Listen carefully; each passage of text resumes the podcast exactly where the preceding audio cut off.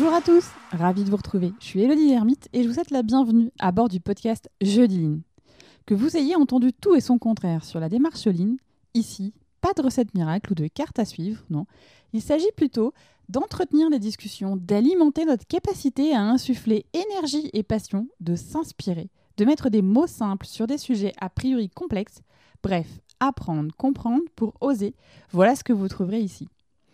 Mon objectif, vous donner les clés et les astuces pour booster concrètement la performance de vos activités, quelles qu'elles soient, et pour impulser la démarche avec vos équipes. Jeudi Lean, c'est entrer dans l'univers de ceux qui innovent au quotidien en partageant avec eux. Attraper leur essentiel, faire un pas de côté pour nourrir son propre voyage. L'épisode d'aujourd'hui est un partage d'expérience, un cheminement qui mène jusqu'à la rédaction d'un livre, le Lean Management au cœur des services. Bertrand de Grave est l'un des deux auteurs et avec lui, nous évoquons le livre évidemment, mais aussi son parcours, ses déclics et expérimentations. Je ne vous en dis pas plus et je vous laisse prendre part à notre discussion. Bonjour Bertrand. Bonjour Elodie. Alors merci euh, Bertrand d'avoir accepté mon invitation à partager ton, ton expérience avec la communauté euh, Jeudi Lean. Et alors, le focus qu'on a choisi tous les deux pour cet épisode, c'est le lead management et le vaste domaine des services. Mmh alors, avant qu'on rentre vraiment dans le cœur du sujet, je te propose pour que chacun comprenne aussi finalement pourquoi est-ce qu'on a fait ce focus particulier sur la partie des services, peut-être de revoir ensemble ton parcours mmh et ton chemin professionnel. Très bien, merci beaucoup. Merci à toi. Merci de l'invitation. Euh, alors mon parcours, mon parcours, ça commence par un diplôme de paysagiste. Et puis euh, muni de ce diplôme, euh, donc je m'en vais taper à la porte d'Auchan pour un poste de chef de rayon jardin. Et donc ça, ça se fait très vite. On est le samedi, le lundi, je démarre. Et, ça me plaît bien parce que un poste de chef de rayon, tu apprends finalement à manager une petite équipe. Tu apprends le sens du résultat avec un, un compte d'exploitation à gérer. tu apprends à acheter, à bien vendre. Euh, tu apprends toutes les bêtises que tu fais aussi. Et puis, euh, et puis voilà, puis tu fais ça progressivement. Et puis on voit en moi plutôt un manager de manager. Euh, voilà, c'est une première étape pour moi. Donc je prends ça. Et viennent les questions. Viennent les questions, mais finalement, comment on manage ses managers? Donc forcément, on a des formations. Forcément, on regarde faire. et puis on apprend. Là aussi, on fait des bêtises, mais ça n'empêche qu'on a on a en fait un tas de questions qui arrivent. Et les années se passent, progressivement, on m'invite à rejoindre un cursus pour être directeur de magasin, et ça prend du temps. Ça prend du temps. Alors, je suis potentiel directeur de magasin pendant un grand nombre d'années. et puis là aussi, il y a des questions, il y a des choses qui lassent. donc, d'un patron à l'autre, on me demande de travailler des choses un peu différentes. Je comprends pas vraiment. Enfin, du coup, et là encore, il y a plein de questions. Puis un jour, c'est la rencontre avec le lean. Euh, et à ce moment-là, je suis, euh, euh, j'ai un grand secteur à peu près qui représente à peu près 50% d'un hypermarché, donc toute la partie alimentaire. j'ai 80 personnes à manager à peu près. Et puis, et puis on me propose d'aller faire un exercice de Gemba, c'est-à-dire d'aller regarder le travail des employés avec quelqu'un qui vient de chez Toyota, qui vient, qui vient du Lean et qui regarde le travail avec une façon différente. Et je, je, suis très étonné, très surpris de, cette, de cette demande de l'entreprise. j'y vais avec les pieds de plomb, mais j'y vais quand même. Et finalement, euh, je change de point de vue, je change de regard sur le travail des collaborateurs, euh, ceux qui mettent en rayon euh, tous les jours dans les magasins et que je connais par cœur. Ça fait 15 ans que j'y suis. et vraiment, j'ai une, une, espèce de révélation sur, sur ce qui me semblait être compris. Je le vois différemment, je le vois avec une méthode d'observation très différente et, et je veux en être. Et c'est à partir de ce, moment-là que les choses euh, changent pour moi et que euh, je vais aller euh, chercher dans des bouquins certaines choses. Je vais aller chercher auprès d'Olivier, qui est le co-auteur du livre avec moi. je vais aller chercher des repères, je vais aller chercher des outils, je vais aller chercher un état d'esprit progressivement. donc alors ça se fait nettement moins vite que ce que je suis en train de raconter, hein. ça se fait sur plusieurs années. Et ça commence naturellement par d'abord les outils, et puis, quand on a compris les outils, et là, on est quelques années plus tard, je suis directeur qualité, j'ai une autre révélation. Il y a quelqu'un qui vient nous auditer, qui est Lean, Black Belt, et, qui comprend assez vite que tout ce qu'on lui montre, finalement, ça vient de nous, davantage que les équipes. Et ils m'ont fait cadeau. Et ça, c'est une très belle révélation. Euh, donc, euh, et là, je comprends que finalement, je pourrais m'y prendre autrement, euh, que j'ai compris la puissance des outils, que j'ai compris comment m'en servir, etc. Mais j'ai pas tout intégré sur la partie état d'esprit, sur la partie système apprenant et comment faire avec. voilà, donc ça, c'est une deuxième partie de carrière très intéressante et un deuxième feedback qui fait waouh. 50 cabinets de conseil derrière. Et puis maintenant, depuis un an, j'ai ouvert mon cabinet je me suis associé et j'en profite pour passer un petit message. On cherche notre troisième associé. Alors, si, jamais vous avez l'envie d'entreprendre, l'envie de collaborer, l'envie d'apprendre et de transmettre, bah, vous êtes le bienvenu. Euh, voilà, on vous attend chez Cap Kaizen, euh, vraiment, euh, avec grand plaisir. Ok.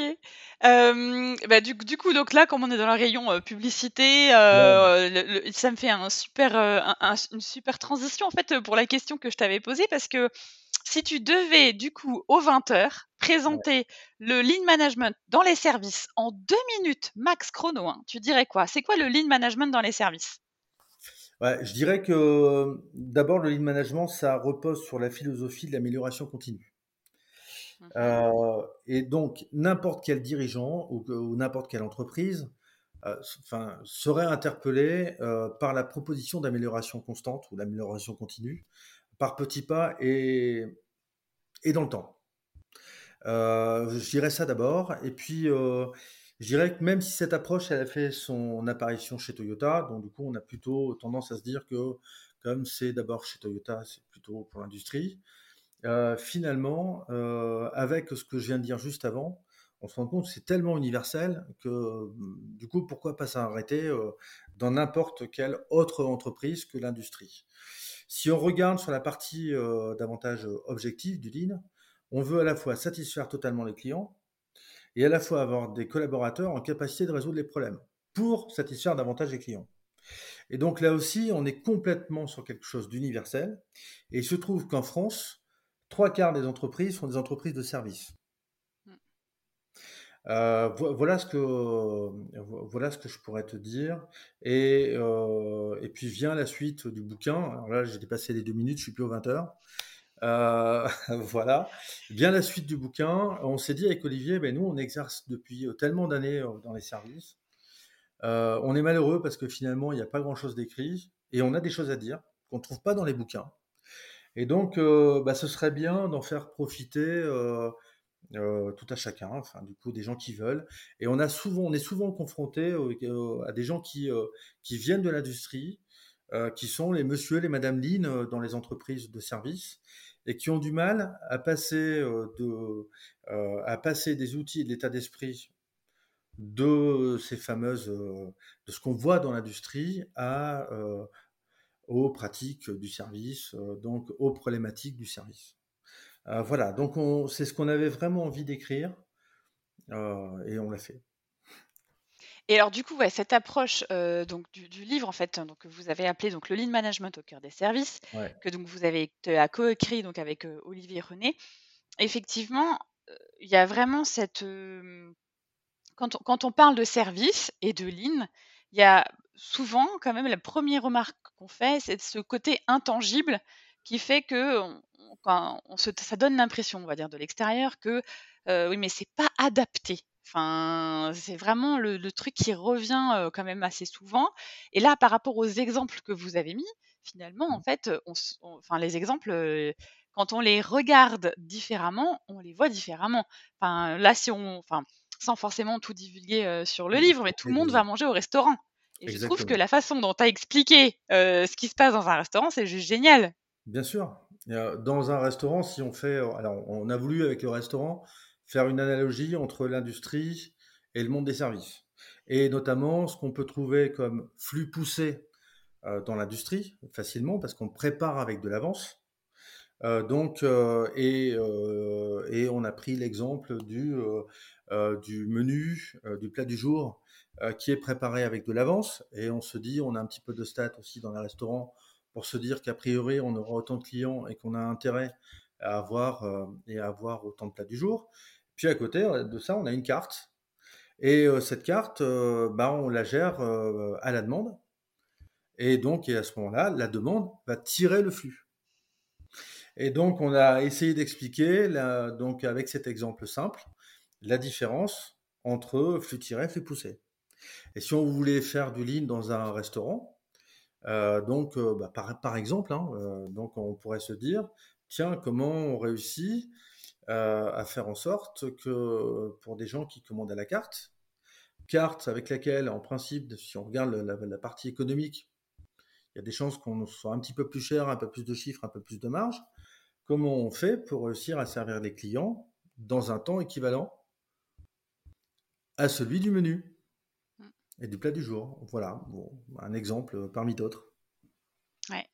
Et ça, c'est, enfin, je trouve que c'est hyper pragmatique euh, comme approche, et c'est un peu le fil conducteur au niveau du, livre, c'est-à-dire cette euh, façon que vous avez vraiment eu de vulgariser, de vraiment euh, mettre des mots simples pour que ce soit compréhensible à la fois par quelqu'un qui est expert et qui ben, a envie forcément toujours d'apprendre et se dire je vais lire le bouquin, à la fois par la personne qui se dit tiens ça m'intéresse et je vais, je vais commencer par là. Du coup ça, ça a été un vrai exercice pour vous aussi, en plus de l'exercice du livre? Ouais, mais on voulait vraiment ça. Enfin, dans nos objectifs par rapport au bouquin, on voulait. Alors, on a parlé tout à l'heure hein, de différentes industries-services. Euh, et donc, euh, si euh, dans les services on est moins éduqué, entre guillemets éduqué au lean, bah forcément il faut le rendre davantage accessible. Mmh. Et, une expérience avec bon, des, je ne vais pas le citer, mais une expérience où on invite des gens à participer à, à, une interview sur, sur le lean et la logistique. J'avais invité plusieurs personnes. Et les personnes m'ont fait le retour en disant c'est le, le, niveau est trop haut pour moi. Euh, et les trois personnes que j'avais invitées m'avaient fait les trois le même retour en disant ça va trop vite, le vocabulaire euh, c'est pas accessible. Et pourtant ces trois personnes du monde des services avaient démarré leur transformation. Donc on avait ça en tête, on avait bien ça en tête avec Olivier. Mmh. Et puis ce qu'on a voulu, on a voulu aussi faire un peu de ligne de start-up. Euh, donc en fait à chaque production de chapitre, euh, on a euh, transmis ce qu'on écrivait à deux personnes euh, qui, ah, qui, sont dans notre cible. Et on a fait ça donc tout le temps du bouquin. Et voilà, on les cite, on les remercie. on les remercie dans la première page du livre. Et vraiment, ils nous ont fait des retours formidables, donc à la fois sur la forme et sur le fond, sur ce qui était accessible, ce qui était moins, et on a euh, un deuxième rendez-vous à partir du mois de janvier de cette année. Le fait de travailler avec un éditeur, on a eu le droit à un suivi éditorial. Et donc euh, Gaëlle, qui a travaillé avec nous, elle, euh, elle connaît son métier depuis des années, elle l'accompagne sur des bouquins professionnels, mais jamais sur le lean. Et donc ce qui était important pour elle, après une première lecture, c'était de comprendre. Euh, donc, à chaque fois qu'elle comprenait pas, elle nous challengeait en disant bah, là-dessus, là-dessus, j'ai du mal. Donc, il y a plein de choses sur lesquelles euh, euh, on, avait rendu accessible. Et donc, bon, voilà, on partait pas de zéro. mais plein de fois, on a dû faire l'effort d'aller vers plus d'accessibilité et en se disant finalement, mais si Gaël comprend, le plus grand nombre comprendra. Et voilà, donc on a, voulu ça très fort et je crois qu'on, enfin, les, premiers retours que nous avons depuis le 12 juillet sont conformes à nos attentes, tout au moins sur cet objectif-là. Et alors du coup, je vais juste revenir sur ce que tu as dit là parce que c'est hyper intéressant. Donc à chaque fois que vous sortiez un chapitre, vous aviez effectivement, vous aviez déjà ciblé. Enfin, en fait, vous avez fait du lean d'une certaine façon parce que ça veut dire que tu as, ciblé ton, ton client final en t'assurant que ce que tu allais lui proposer, lui produire, entre guillemets, correspondait à ses attentes.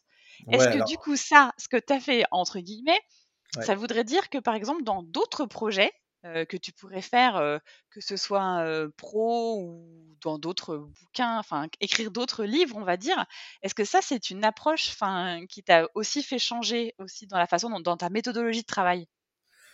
Bah, tester la valeur, euh, effectivement, c'est lean, c'est lean de start-up, mais c'était vraiment important pour nous dès les premiers écrits. écrire un bouquin, enfin, c'est une première pour Olivier, pour moi. Et, euh, et de se dire, enfin, du coup, d'avoir l'intention de le faire, je crois que plein ont l'intention, et, ensuite passer à l'effort d'eux. Euh, c'est vraiment, il, il, me semble en fait important très vite de tester la capacité à être relativement bon sur le fond, sur la forme. Est-ce qu'on a des choses à dire qui marquent, qui interpellent? Alors, euh, c'était pas tout à fait la cible. On a voulu, euh, on a voulu avoir euh, quelqu'un qui connaissait vraiment le lean et mmh. qui, dans, et donc en ça, c'est pas tout à fait la cible, mais qui sur le fond va nous challenger suffisamment pour pouvoir éventuellement nous dire, moi ça c'est pas intéressant. ça par contre, je l'ai vu nulle part. Euh, et Jean-Philippe l'a très bien fait. Voilà, comme ça je l'ai cité au passage et je remercie beaucoup. Et quant à Patricia, notre deuxième lectrice, euh, Patricia était dans son, dans son début d'apprentissage euh, du Lean en venant de l'agilité, donc pas, pas non plus. Donc pas non plus entre guillemets vierge de, rien sur la partie Lean, mais néanmoins en montant progressivement, elle nous a fait d'autres retours. donc c'était très complémentaire à ceux de Jean-Philippe et très apprenant. Vraiment. Mmh.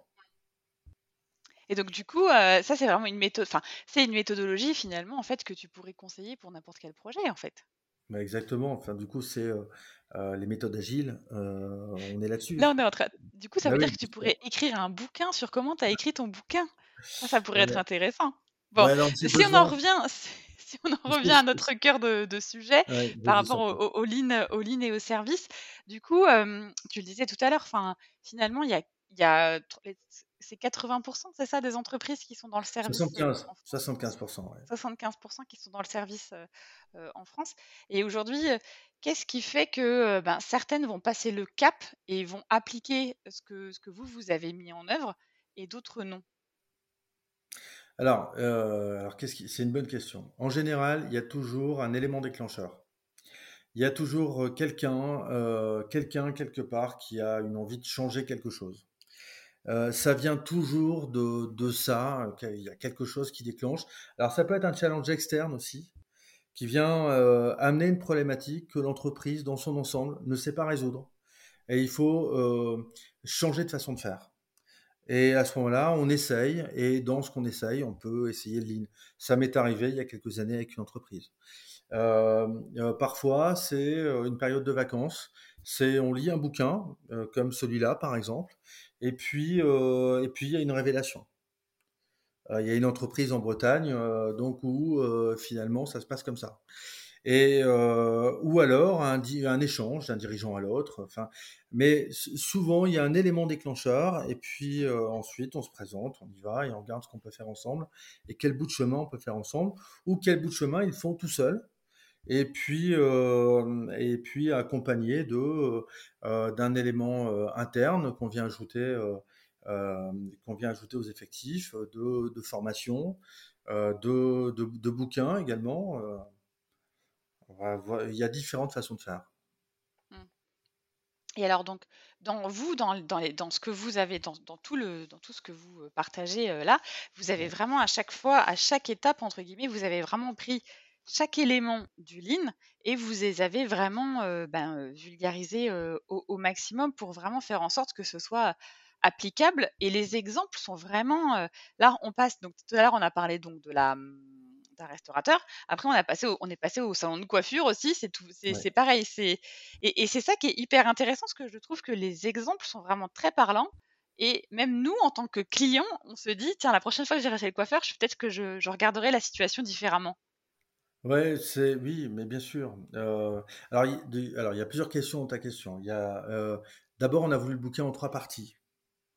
Et, tu as complètement raison. Il y a une première partie où on reprend finalement les, concepts et, on explique, un, le concept. On a passé beaucoup de temps aussi sur les définitions pour les rendre simples. les définitions avec des exemples concrets.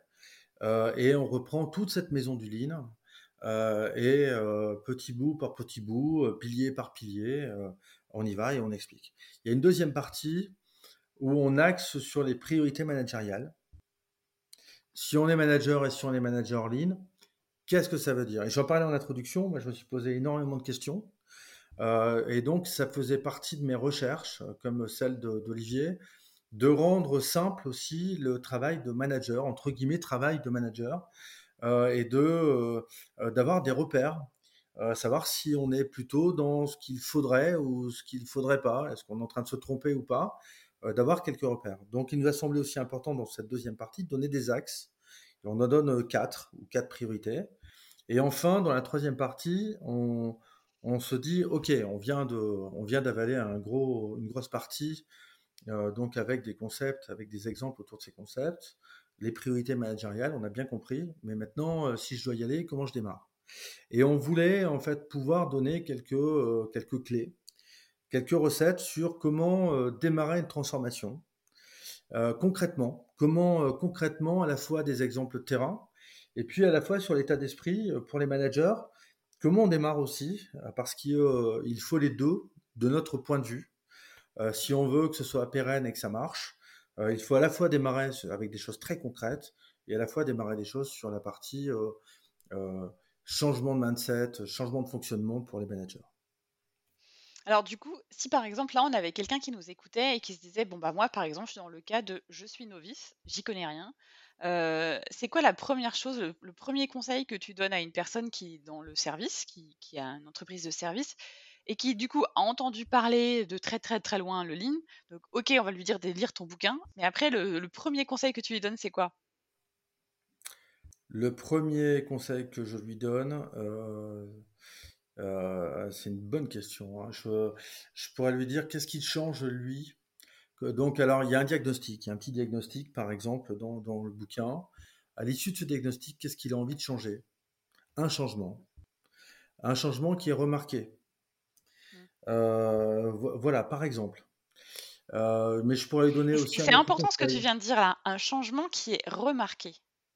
Chaque mot a vraiment sa valeur parce que un changement, on peut faire des changements, mais qui soient remarqués. Oui, oui, bien sûr. Euh, et un exemple, là, chez un de mes clients actuels, un changement qui est remarqué, c'est donner la possibilité à toutes les équipes de s'arrêter une fois toutes les deux semaines, quelques heures, pour faire le bilan de ce qui s'est passé pendant deux semaines et de regarder ce qu'on peut améliorer. C'est un changement qui est remarqué. Effectivement, tu, vois, en fait, euh, et là, pour le coup, euh, ça permet aux gens d'apprendre. Euh, pour le manager, il a donné une impulsion différente de ce qu'il donnait avant. tout le monde comprend qu'il se passe un truc, et, même si progressivement, toutes les deux semaines, on, aboutit pas tout de suite à des résolutions de problèmes un peu structurées, un peu sympas comme on les voudrait, il se passe des choses. Il se passe des choses et progressivement, au bout de quelques séances, ça se structure et, euh, on a euh, assez vite euh, des résultats, des, pas tous les résultats, pas pour toutes les équipes, bien sûr, mais il, se passe des choses et on a des résultats qui changent. Un autre changement qui se remarque, je viens dans les équipes et pour voir et pour comprendre, et je le fais à tour à tour. Ça se remarque. Et alors, autre question euh, que, je, te demande aussi, parce que là, on a pris l'exemple de quelqu'un euh, qui était novice et qui en avait entendu un peu parler, qui a lu ton bouquin et qui est vraiment dans les services. Finalement, c'est ton, cœur de sujet du, livre. Mais imaginons quelqu'un qui travaille en industrie, voilà, et qui, par curiosité, se dit tiens, c'est vrai que le lean management dans les services, moi, c'est pas mon rayon parce que je suis dans l'industrie, donc euh, voilà ce serait quoi, pareil, le tout premier conseil que tu donnerais aussi à quelqu'un qui, qui, qui, qui, va lire ce livre, mais voilà, avec ce regard purement industriel, qui connaît le lean, ce serait quoi que tu as envie de leur dire? Bah, d'appliquer, d'appliquer exactement les mêmes choses dans les services que ce qu'ils font dans l'industrie. Et quand on est dans l'industrie, on a un bureau d'études. Un bureau d'études, c'est du service. On a euh, des deviseurs. Des deviseurs, c'est du service. Dans tous les cas, euh, dans l'industrie, on a des équipes euh, à côté qui font du service. Et bah déjà, on peut commencer par là et puis regarder comment, comment on peut appliquer les mêmes, exactement les mêmes outils, le même état d'esprit, avec les gens qui travaillent à côté de l'industrie. Mmh. Tout à fait. Mais, mais enfin, en tout cas, bon, moi, j'ai lu le livre de façon assidue, on va dire. Et, et c'est le retour que je t'ai fait aussi. sur certains exemples, j'ai été frustrée. Parce que effectivement, on, on, c'est comme si on rentrait dans une histoire. On, est mmh vraiment happé par l'exemple hyper concret que, que vous avez partagé. Et donc, je te l'ai dit, l'exemple de la VSM, c'est vraiment hyper concret. on est happé par l'histoire parce que vous y allez pas à pas et vous expliquez effectivement ben, c'est quoi un temps de cycle, c'est quoi un temps de traversée. On voit vraiment chaque étape et à la fin, effectivement, on a le, bilan en fait de cette VSM. Et, et, pour l'avoir fait lire à d'autres personnes qui sont néophytes, ils ont eu le même retour que moi. Ben oui, mais c'est quoi la suite? Et je trouve ça génial parce que souvent, une VSM, on se dit comment je vais faire pour expliquer ce qu'est une VSM, enfin, comment je vais le vulgariser, et vous avez réussi ce tour de force quand même. Merci beaucoup. Enfin, du coup, c'est un beau compliment. Euh, euh, quand on, je te parlais de trois parties, et la troisième partie, euh, alors on a une histoire avant avec Auchan, avec Olivier, où on s'était fait accompagner d'un cabinet que je vais pas citer ici, mais on était parti bille en tête à optimiser localement euh, les, magasins sans se préoccuper euh, de la, enfin ce que VSM, on va le dire en, on va dire en français pour tout le monde, euh, de la cartographie des flux. Mm. Et de regarder l'ensemble de la chaîne logistique du début, c'est-à-dire du départ des fournisseurs, en passant par tous ces entrepôts logistiques, pour arriver en magasin et ensuite être acheminé en rayon. Et, et donc, le, fait de ne pas s'être préoccupé euh, de ce qui se passait avant. On s'est attaqué tout de suite finalement au travail de mise en rayon et de la réserve. Euh, et avec du recul, et notamment quand on a écrit le bouquin, on a fait le constat tous les deux que si on avait fait une VSM, eh ben, on s'y serait pris autrement. Ça, c'était notre apprentissage à nous, tout en écrivant le bouquin. Et on s'est dit, on va, vu cet apprentissage, on peut pas dire aux gens, bah, démarrer, transformer, sans aller faire leur propre VSM pour aller comprendre sur euh, euh, un service, euh, sur un, produit même, si on considère que certains services sont des produits.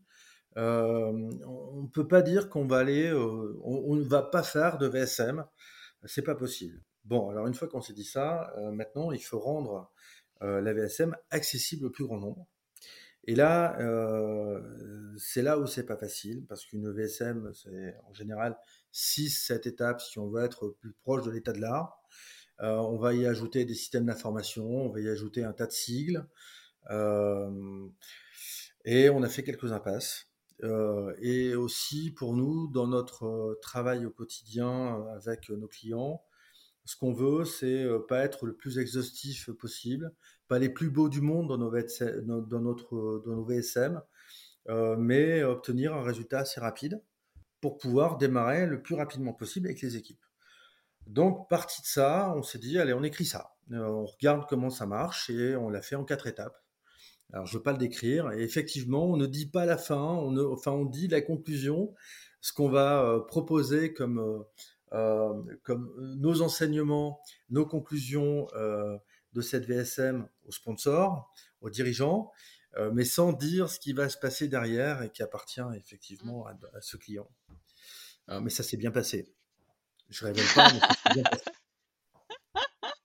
Mais effectivement, dans, l'approche que vous avez, on, arrive vraiment à avoir le, côté, en fait, pas à pas, ce qui fait qu'après, moi, je me mets à, la, à la hauteur de, quelqu'un qui peut-être a sa propre entreprise et, je l'ai partagé avec des amis qui sont auto-entrepreneurs et qui sont sur, pareil, sur la notion de service. Et je mmh leur dis, tiens, ça pourrait aussi t'appliquer aussi pour toi. Et c'est vrai que le, la, façon dont vous, dont vous faites le pas à pas donne aussi un, guide, entre guillemets, pour se dire, ben, je vais commencer par ce qu'ils me disent. Eux, ils ont fait ça. Ben, moi, je vais regarder aussi ce que j'ai aussi chez moi, en fait. Ah ben, c'est bien. Et ben c'est top. Euh, voilà. Que... Alors effectivement, après, en fonction, ce qui va rester compliqué, c'est euh, peut-être, peut-être, euh, c'est quand est-ce que je m'arrête, quelles questions je pose, Et au vu de la réponse, à quel moment je me dis qu'il faut que j'aille creuser mmh. Mais ce serait quoi, toi, justement, ton conseil par rapport à ça? Attention, fausses croyances. C'est plein de fausses croyances. Et quand on a, alors je, te donne un, exemple, je vais donner un peu de concret, même si on va le retrouver dans le livre, mais, j'accompagne une équipe et c'est un après-midi, c'est une équipe qui qui fait du, du, ce qu'on appelle du retour à meilleure fortune. C'est-à-dire que 24 mois après que les gens ont eu des problèmes pour payer, on les recontacte pour voir s'ils ont eu un retour à meilleure fortune et euh, s'ils sont en capacité de sortir euh, dans, de l'ornière dans laquelle euh, ils, se trouvent. Mmh. L'idée, c'est que pour les clients, bah, on arrête d'être fiché, on retrouve une carte bleue, on retrouve des moyens de paiement, on retrouve éventuellement la possibilité de faire un prêt. et puis l'idée pour l'entreprise, c'est de récupérer l'argent qui est dû. Mmh. Il y a 12 personnes qui sont en charge de cette activité et ça fait deux ans que cette activité existe. La croyance, c'est que les clients se cachent et ne veulent pas payer. Et un après-midi, c'est un, après-midi où euh, ils reçoivent des appels entrants et, euh, et, principalement ils laissent des messages et en disant de rappeler le numéro qui s'affiche. Et ces personnes sont 12 et au bout de deux heures, il n'y a pas un seul client qui a rappelé.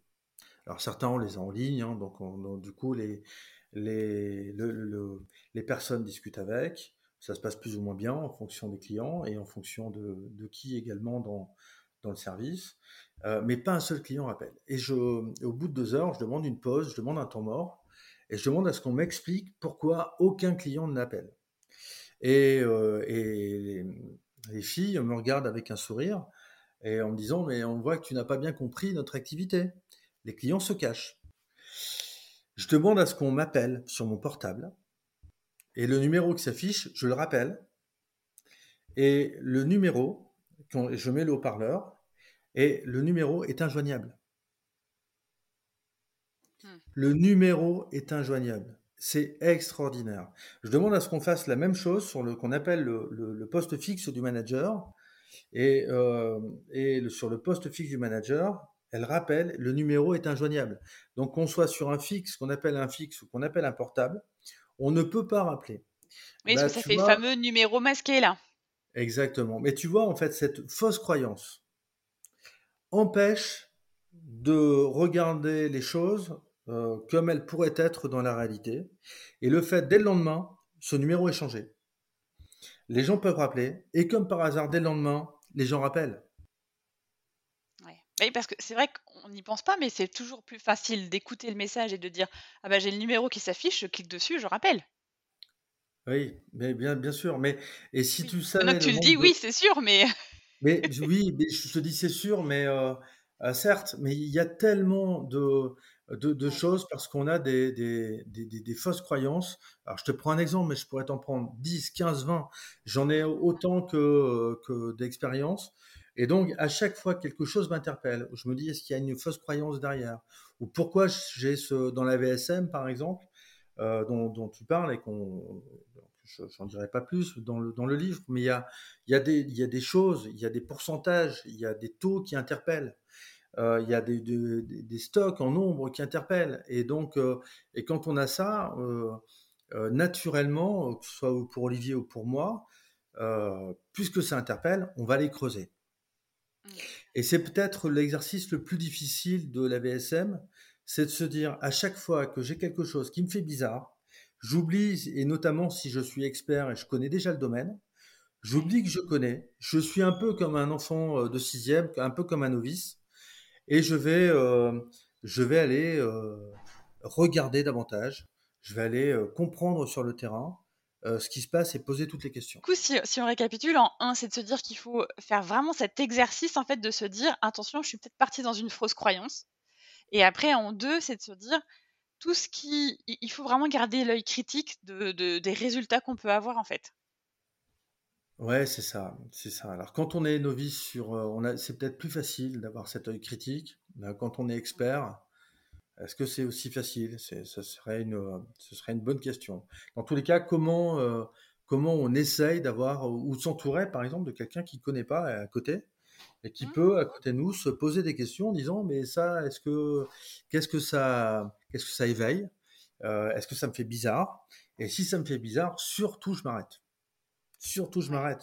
Surtout j'y vais pour comprendre. Et après, c'est, enfin, moi j'en suis, j'en suis persuadée évidemment, mais toi aussi, c'est quel que soit le type d'entreprise, quel que soit le nombre de salariés, euh, ça marche pour tout type d'entreprise de service. C'est-à-dire que euh, la VSM, on peut commencer aussi petit. Pas besoin de euh, faire une cartographie des flux qui va nous prendre trois mois ou six mois de réflexion, quoi. Oui, mais oui, oui. et c'est pour la rendre simple. là, on l'a fait avec des gens qui sont internes, certains qui sont externes, des courtiers font exactement la même chose et on aurait pu complexifier en mettant les courtiers en plus des internes dans la même VSM. Ben non, rendons les choses simples et faisons en fait un flux à la fois. C'est la technique des petits pas de toute manière. Commençons avec une expérience simple et avec une équipe. Regardons ce qui se passe, puis après, apprenons de cette première expérience et allons chercher une deuxième expérience. Mmh. Voilà, c'est pareil pour les VSM. Donc, et alors, comme tu dis, c'est une, une, effectivement une bonne chose, une bonne C'est ça. Alors, donc, du coup, tu, le disais aussi au, tout début, c'est comment on va transformer aussi l'état d'esprit. Ça, c'est quelque chose que quand on a préparé aussi, ben, du coup, cette, ce podcast et quand on a aussi débriefé par rapport à, ton livre, ça, c'était quelque chose qui vous tenait aussi beaucoup à cœur avec Olivier.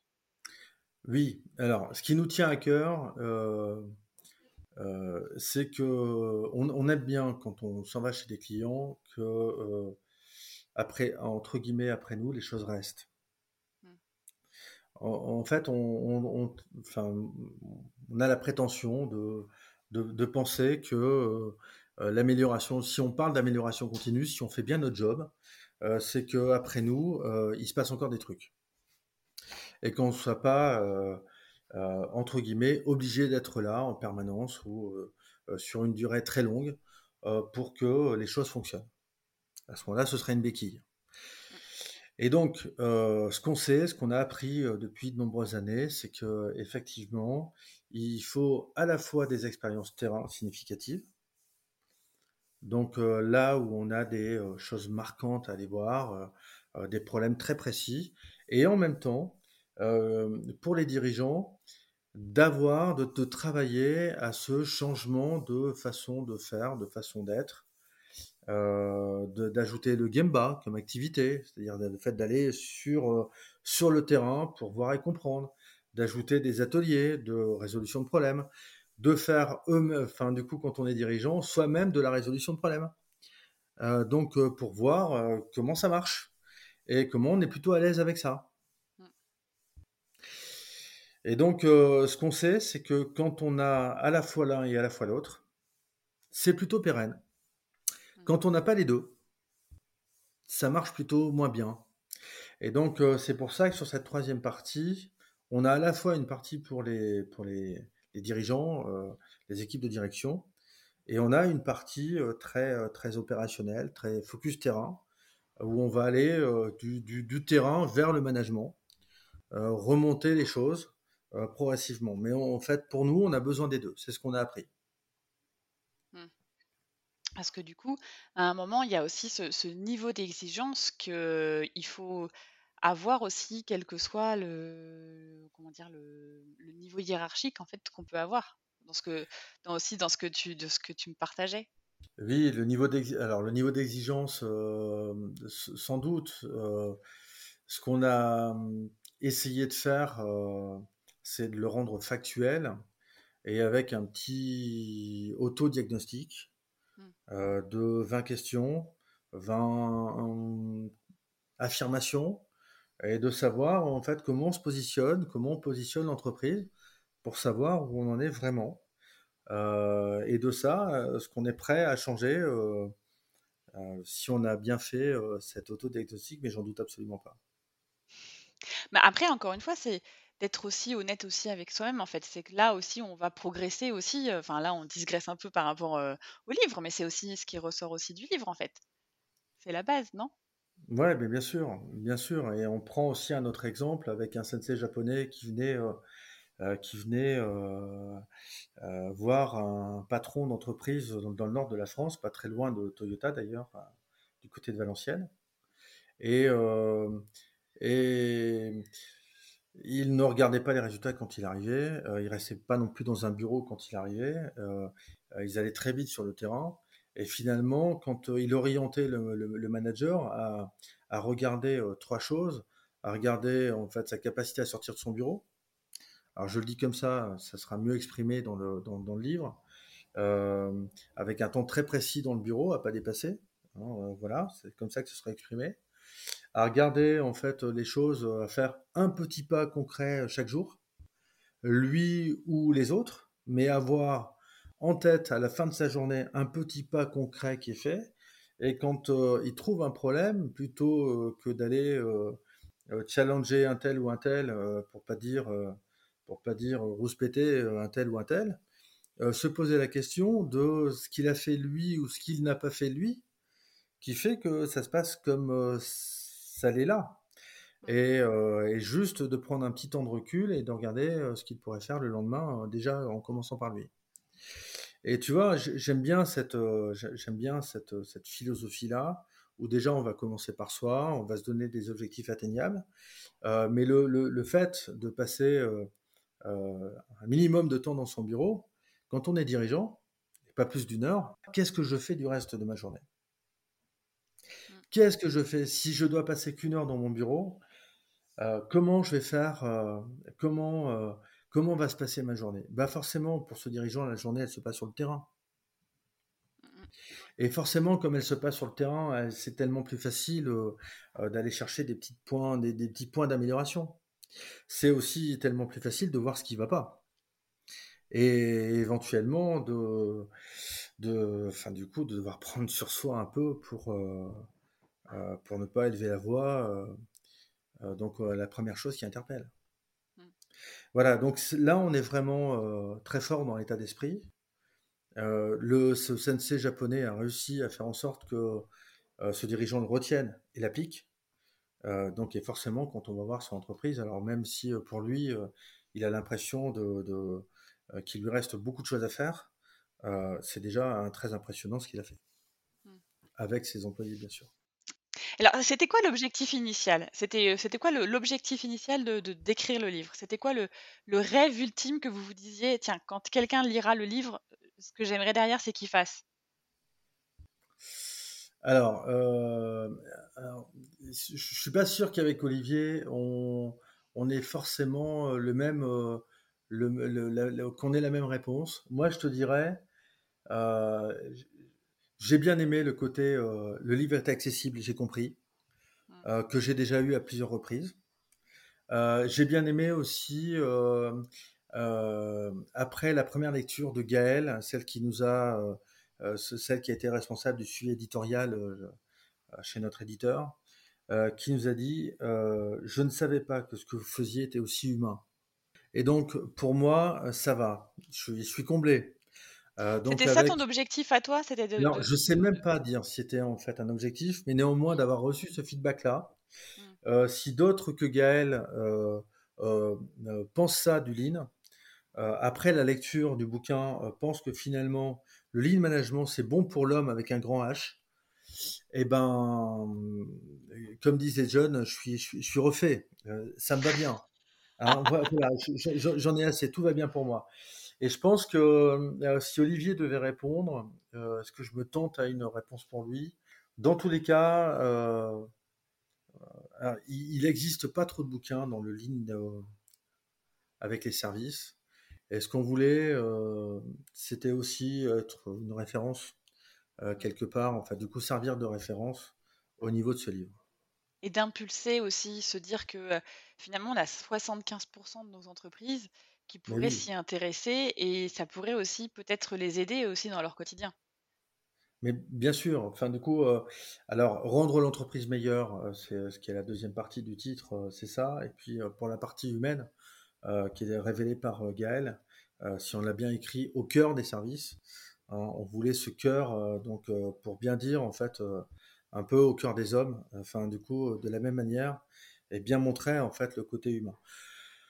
Dans tous les cas, il y a tellement de choses à faire dans les services et on le sait bien pour y être, pour y être tout le temps et quelle que soit l'entreprise, qu'on soit dans l'informatique, qu'on soit dans la banque, dans la distribution, dans la logistique. enfin voilà, il y en a pour ou dans la restauration ou chez les coiffeurs dont on parlait précédemment, il y en a vraiment pour pour beaucoup de monde. Il faut juste oser en fait et se dire que c'est adapté forcément à mon entreprise. Oui, euh, à mon entreprise, à mes problématiques. Euh, dans tous les cas, euh, avoir des collaborateurs qui sont en capacité de résoudre des problèmes, qui sont plus heureux au travail, avoir la volonté de satisfaire davantage ses clients ou totalement ses clients tous les jours, avec des, des clients en 2022 qui sont de plus en plus exigeants. De toute manière, quand on est dans les services, on a ces problématiques-là. Mmh. donc, et ça, l'année prochaine, ils seront encore plus exigeants, ces fameux clients, que cette année et c'est dans la normalité des choses. Donc euh, des challenges externes, on en a plein. Euh, il faut y répondre. Euh, et on trouve des pistes avec le lead management. voilà. Eh ben, c'est une très belle, c'est une très belle conclusion. Mais alors, juste avant de te quitter, je vais quand même te poser une dernière question. C'est quoi ton dernier apprentissage, le tout tout dernier là, qui date de quelques heures ou quelques jours? Bah, je sais pas, peut-être là maintenant avec toi, de répondre à, ma, à mon premier podcast. Ah, mais euh, en fait, euh, sinon, il y en a plein. Tu vois, je réapprends l'anglais euh, entre 20 minutes et 30 minutes par jour. C'est mon 89, 89e jour d'anglais. Et donc, tu réapprends l'anglais sur quoi? Sur une, sur, une, sur une application? Exactement. Ah, elle s'appelle comment? Voilà, par exemple, elle s'appelle Duolingo et ça marche et ça marche très bien. Voilà. Eh ben top, eh ben ça c'est pas mal. Et petit secret, moi aussi en fait, j'ai utilisé cette application pour me perfectionner encore plus. Donc on ne peut que vous conseiller Duolingo parce que franchement, ouais, c'est ça, je l'ai fait aussi. Ben, en tout cas, bah, merci beaucoup Bertrand pour, pour, pour cette grande première pour toi et puis pour ton partage. En tout cas, moi en tout cas, je peux que vous inciter à, à lire, à lire le livre. Soyez curieux et puis, et puis oser franchir le pas parce que c'est vraiment un livre très accessible et avec vraiment des, exemples hyper enrichissants. Merci pour cette interview, merci pour ton temps. Merci beaucoup Elodie. À bientôt. À bientôt.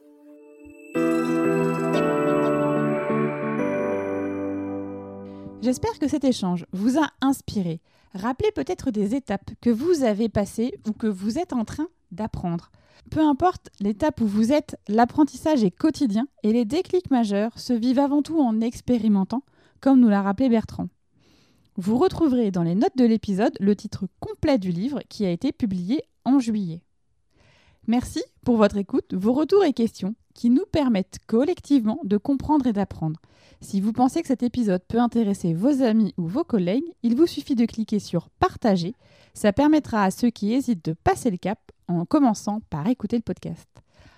Enfin, si vous souhaitez me contacter pour échanger, vous pouvez le faire via la page dédiée LinkedIn, Jeudi Échanger avec vous est toujours une source d'apprentissage. On se retrouve dans 15 jours. En attendant, n'oubliez pas d'ici là d'oser dire Jeudi